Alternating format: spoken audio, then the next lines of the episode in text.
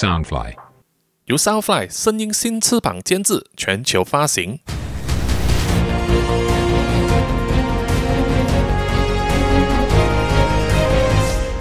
穿梭时空三千年，小说作者苏一平，监制杰克里，播主扎古叔叔。第二章，脱逃者。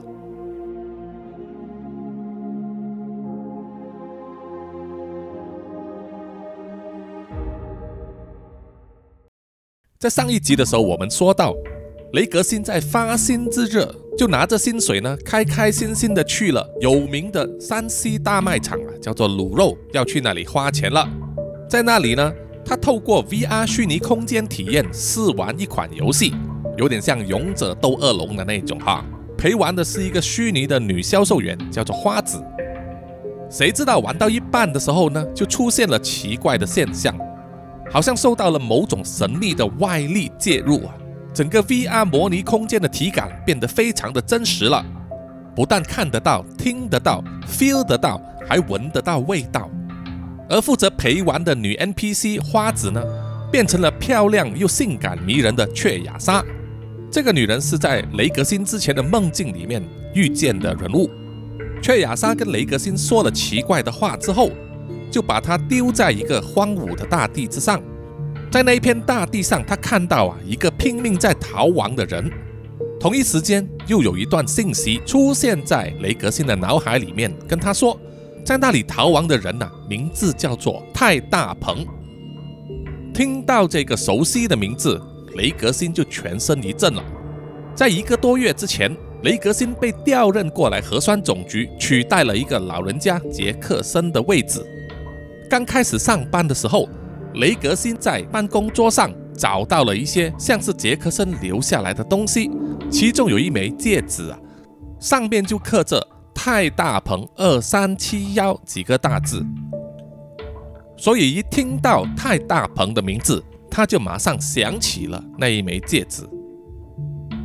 雷格辛不敢相信的打量着那个叫做泰大鹏的脱逃者。心里想啊，这个人真的存在吗？那么我为什么会出现在这里？他又为什么会出现在这里？到底有什么意义呢？而且当时的环境看起来啊，泰大鹏是完全不知道雷格星的存在，但是雷格星可以清楚的看见泰大鹏周围的一举一动。这一个时候啊，这片荒芜的大地虽然风平浪静，没有一丝空气的流动。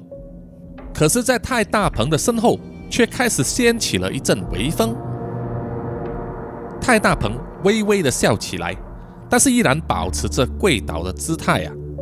很明显的，他知道什么东西找上了自己。微风在那个山崖上开始旋转，形成了一个小小的气流。在气流之中，出现了四个人影，其中三个相当的粗壮。但是为首那个反而比较瘦削，他一出现就开口说：“你好，借一步说话好吗？”泰大鹏慢慢的转身，打量着开口说话的那个瘦削男人啊。他们两个人在时空之中已经交手了很多次，但是每一次都让泰大鹏在最后的关头逃掉了。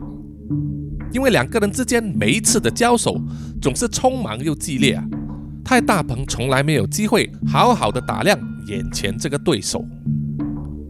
这个瘦削的男人看起来斯文软弱，和后面那三个古代巨人战士一样的大个子比起来呀，好像是微不足道。很多人也因为这样子而轻敌了，用生命作为代价，落得被这个瘦削的男人砍断脖子的下场。泰大鹏以放肆的眼神打量这个瘦削的男人啊，他全身上下都是闪闪的发亮，穿着七分的紧身裤、白长袜、尖头亮皮鞋，上衣就薄如蝉翼，亮上了金边，两排还有纯金的圆形纽扣，看起来威风八面啊。泰大鹏身体里面的历史核酸作用渐渐的扩散。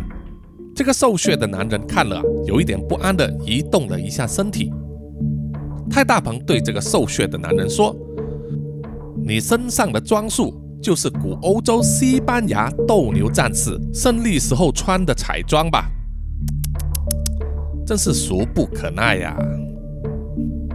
那个瘦削的男人听了泰大鹏的评语啊，丝毫没有被他影响到。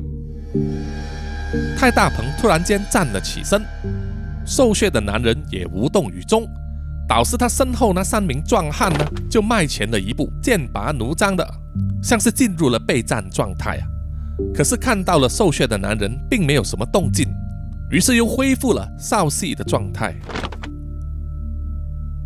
泰大鹏语带讽刺地说：“久仰大名了，可是没想到啊，冷血队长居然好这种古欧洲文明的阉人打扮。”他企图用嘲讽的语言呢，来激怒核酸警队风支队的首席战士冷血队长。冷血队长的眉头扬了一下，那三名大汉呢，身体就动了起来，把泰大鹏团团围住。而泰大鹏看起来还是没有任何动静。冷血队长就拿出了一副装置，那个装置发出柔和的风声。然后一个乳白色的光幕就出现了，将泰大鹏全身罩住。其中一名大汉就往前走了几步，将泰大鹏的双手反扣住，再加上生物型慢藤手铐，把他铐上了。冷血队长啊，用清晰但是毫无感情的声调念着：“泰大鹏先生涉嫌犯了核酸一级重罪。”现在由核酸警队风支队正式宣布将你逮捕归案。说完之后，冷血队长啊又顿了顿，然后突然低声的问：“只是啊我不明白，为什么这次你就不逃了？”泰大鹏再一次露出嘲笑的表情：“冷血啊冷血，这是你私人的好奇，还是正当的逮捕程序呢？我又该以哪一个角度来回答你呢？”冷血队长用他蓝色的眼珠疑视着泰大鹏，然后一招手，站在他左边的大汉就走过来了。知道了，长官。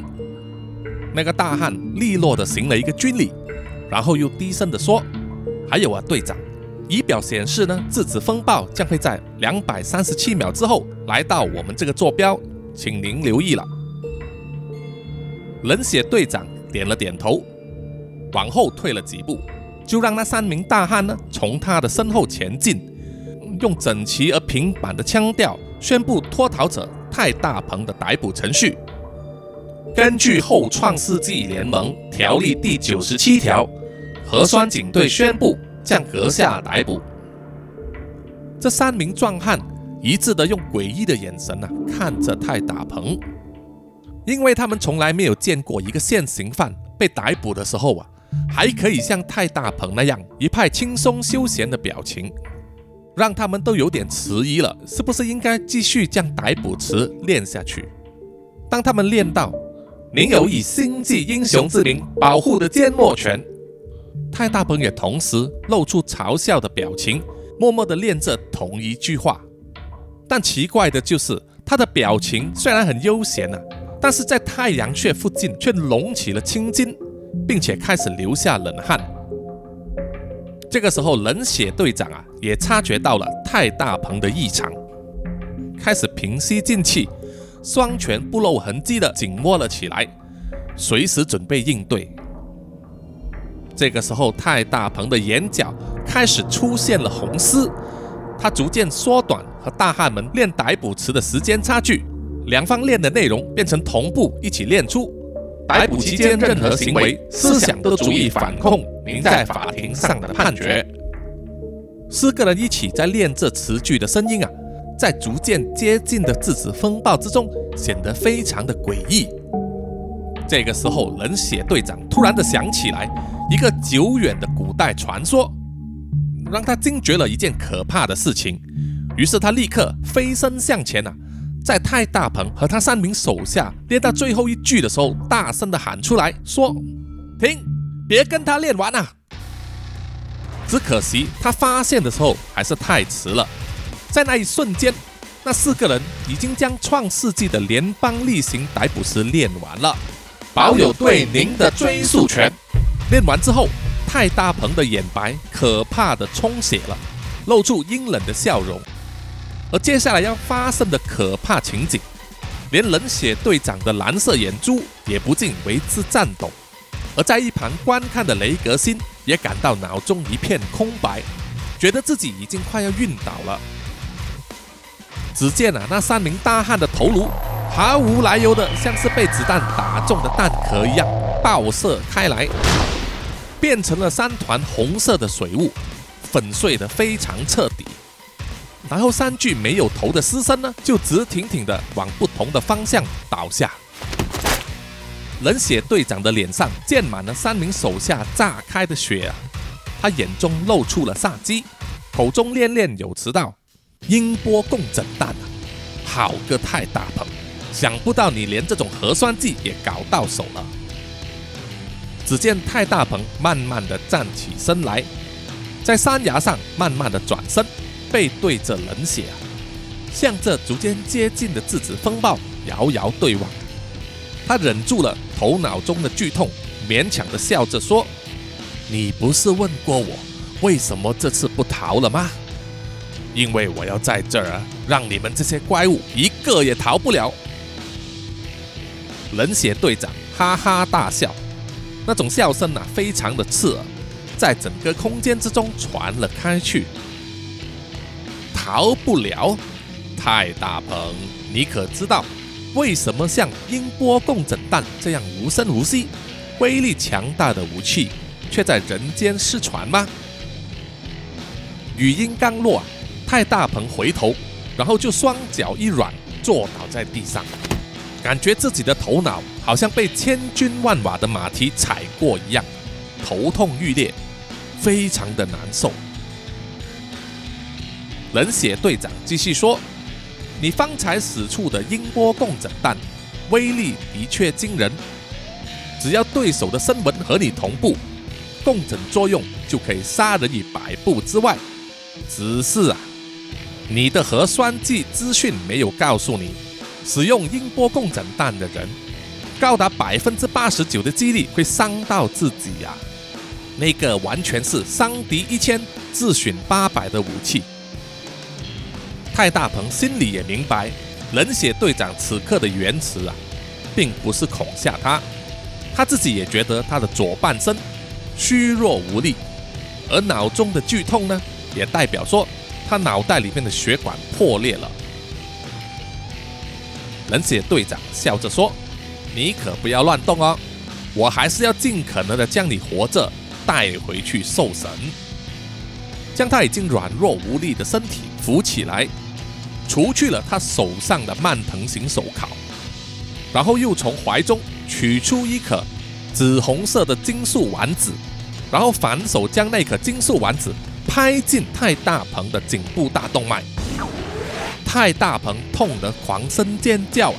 本来已经软弱的身体又恢复了精力，在地上不停的翻滚。冷血队长反而面无表情的看着太大鹏。痛苦的挣扎，他低声的说：“我只是说过不会让你送掉小命，但是你杀了我的三名队员，我可不会让你轻松快活的。”这个时候，感觉到质子风暴已经非常靠近他们两个人所在的地方。冷血队长查了一下坐标，发现啊，离交汇的时间。比他手下之前估算的两百三十七秒稍微延后了一点，而这个时候，太大鹏已经气若游丝，全身布满了冷汗呐，但是充血的双眼呢，眼神还是一片清明。冷血队长就走过来他的身边说：“走吧，太大鹏，你的春秋大梦也应该醒了。”太大鹏虚弱的笑着说。行，我的春秋大梦，你们这些人都不懂啊！核酸局的老家伙看不透，更别说你们这些半人半鬼的怪物，更加的看不透了。冷血队长回答说：“盗取核酸，万劫不复，这个是前人留下来的铁律啊！可笑的是，你们这些野心勃勃的人，从来没有放弃过再度让这个世界陷入万劫不复的念头。而我们的责任就是要将你们这些祸害人间的王八蛋正法。过去也好，未来也好，绝对不会有人能够逃过我的手掌心的。太大鹏在这一瞬间突然觉得空间中变得无比的清明啊，感觉上就好像进入了古代禅宗所谓的顿悟啊。不晓得是他心中真正的感觉，还是他身体里面残存的宗教核酸发生的作用。但是从那一刻起，他觉得冷血的指控已经不再重要了，也没有什么事情足以挂怀。身体上的痛苦依旧，但是精神上却觉得无比的自在。冷血见太大鹏啊沉默不语，就趁胜追击说：“没话说了吧？还是你后悔的太晚了？如今再回头，已经是百年身了。”太大鹏一片佛系的表情啊，凝视着远方的天空说：“冷血队长，你不了解我。”也不了解我们这种人，但是我可以告诉你，在我之后，还是会有许许多多的人走这一条路。今天我没能走成，但是有一天，一定会有人走成的。冷血翻了白眼啊，以嗤之以鼻的口气说：“而我也可以告诉你，永远不会有人成功的。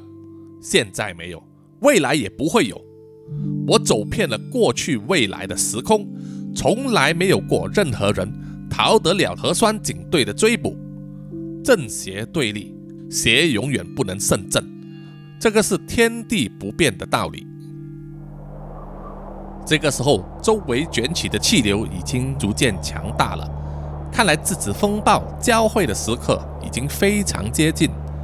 冷血队长就将太大鹏扶起来说。好了，废话不多说，走了，不然的话就来不及了。然而太大鹏只是垂着头，又开始喃喃自语的念着什么东西，就像他之前杀掉那三名大汉的情况一样。冷血队长警觉性的松开手，退后了三步，失去了支撑的太大鹏跌倒在地上，口中还流出血来。冷血队长啊，愤怒地指着太大鹏说：“你还想动什么鬼主意？如果你想再使用音波共振弹，你的脑血管就会全部爆裂而身亡。”太大鹏在刚才跌倒的时候啊，咬到了舌头，所以口中呢就流出了一道血痕呐，讲话的声音也含糊不清，但是他脸上的表情啊，还是安详和淡然。我刚才是在想。你说的话，真的没有人完成过这一趟盗取核酸、全身而退的旅程吗？冷血队长咬着牙说：“没有。”他心中啊，大概都知道太大鹏想要说些什么了。雷格辛，果然，太大鹏说出了那个核酸警队故意隐晦不谈的名字。他喃喃地念着那首谜一般的传说歌谣：“雷格辛为了所爱的人穿梭三千年的时空，只为了见到他永恒的微笑。”虽然明知道在眼前上映的只是一个像是虚拟影像的情景啊，但是听到了自己的名字之后，雷格辛心中还是不免一愣。这个时候，质子风暴啊！已经到了非常危险的距离了，周围吹起了狂风，卷起了碎石，刮到了两个人的脸上。而冷血队长呢，咬着牙，双手拳头紧握。然而太大鹏啊，却好像身处在阳春三月的江南一样，悠闲地唱着那首《雷格星之歌》。时光英雄雷格星，为了所爱穿梭三千年的时空，他逃离了凶残的追捕，只为了见到他浅浅一笑。住口！冷血终于忍不住了，他愤怒地冲上前去，抓住了太大鹏的双臂，而太大鹏反而面露微笑，再度开口，好像还要说些什么东西。你给我住口！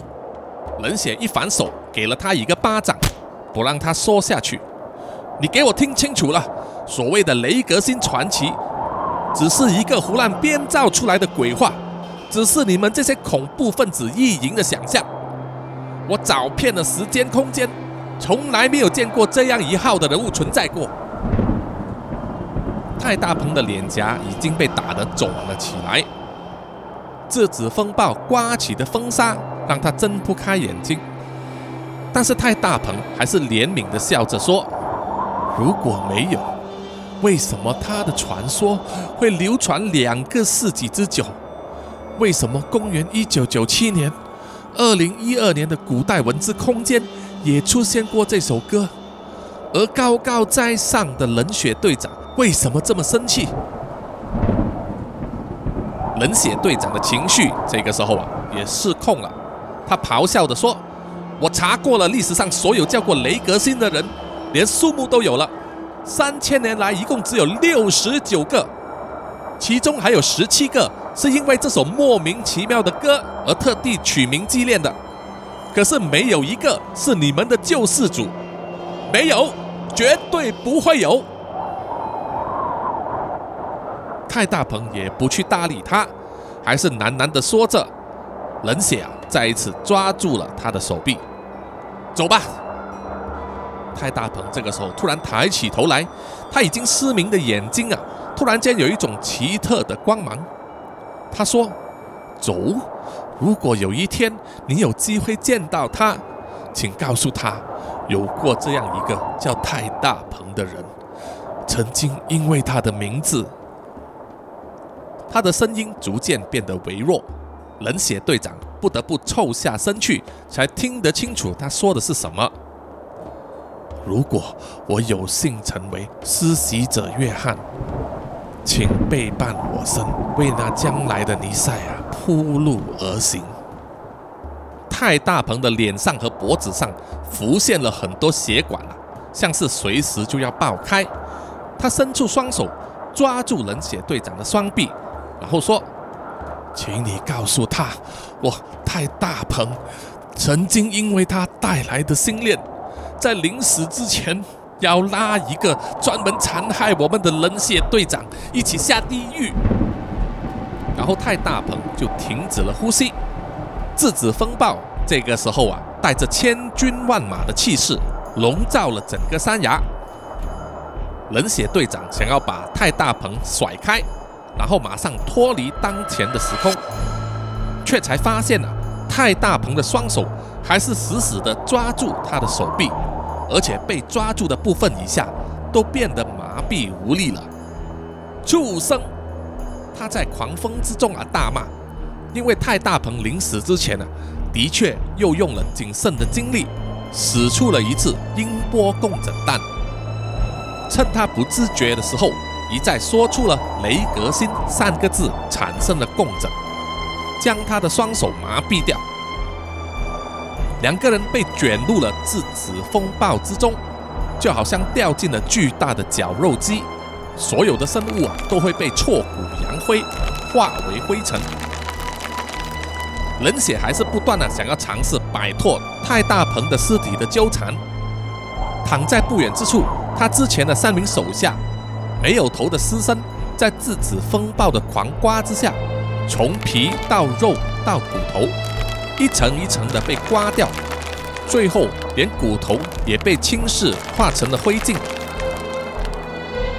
面对着最可怕的自然界力量，即使是核酸警队的冷血队长，这个时候也像是一个无助的小孩，只能等待毁灭的降临。在那一刹那间，他的脑海之中很奇异的浮现了那三个传说中的字眼：雷格星。在他的身体化成灰烬之前，他用充满绝望和惨烈的声音喊着“雷格星”三个字。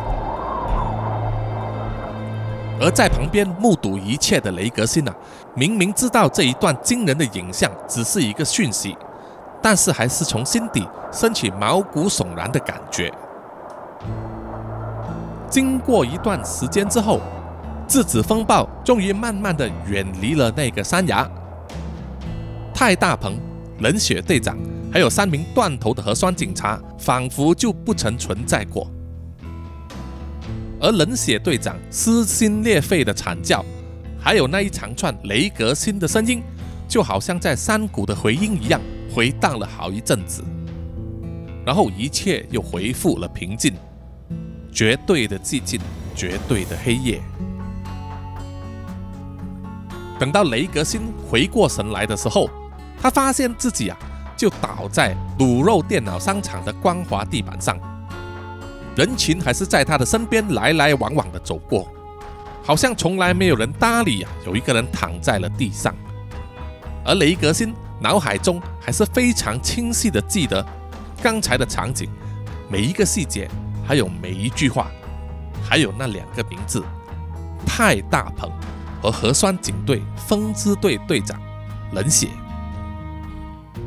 不久之后，出现了一个光晕，然后光晕之中走出了一个女孩子。好了，这一集的穿梭时空三千年呢，就暂时到此为止。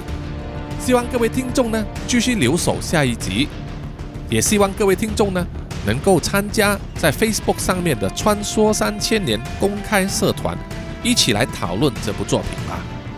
也请大家呢关注 Soundfly 声音新翅膀的 Facebook、IG 等社交媒体账号啊，来获取最新的更新。谢谢各位听众的收听，我们下一集再见，拜拜。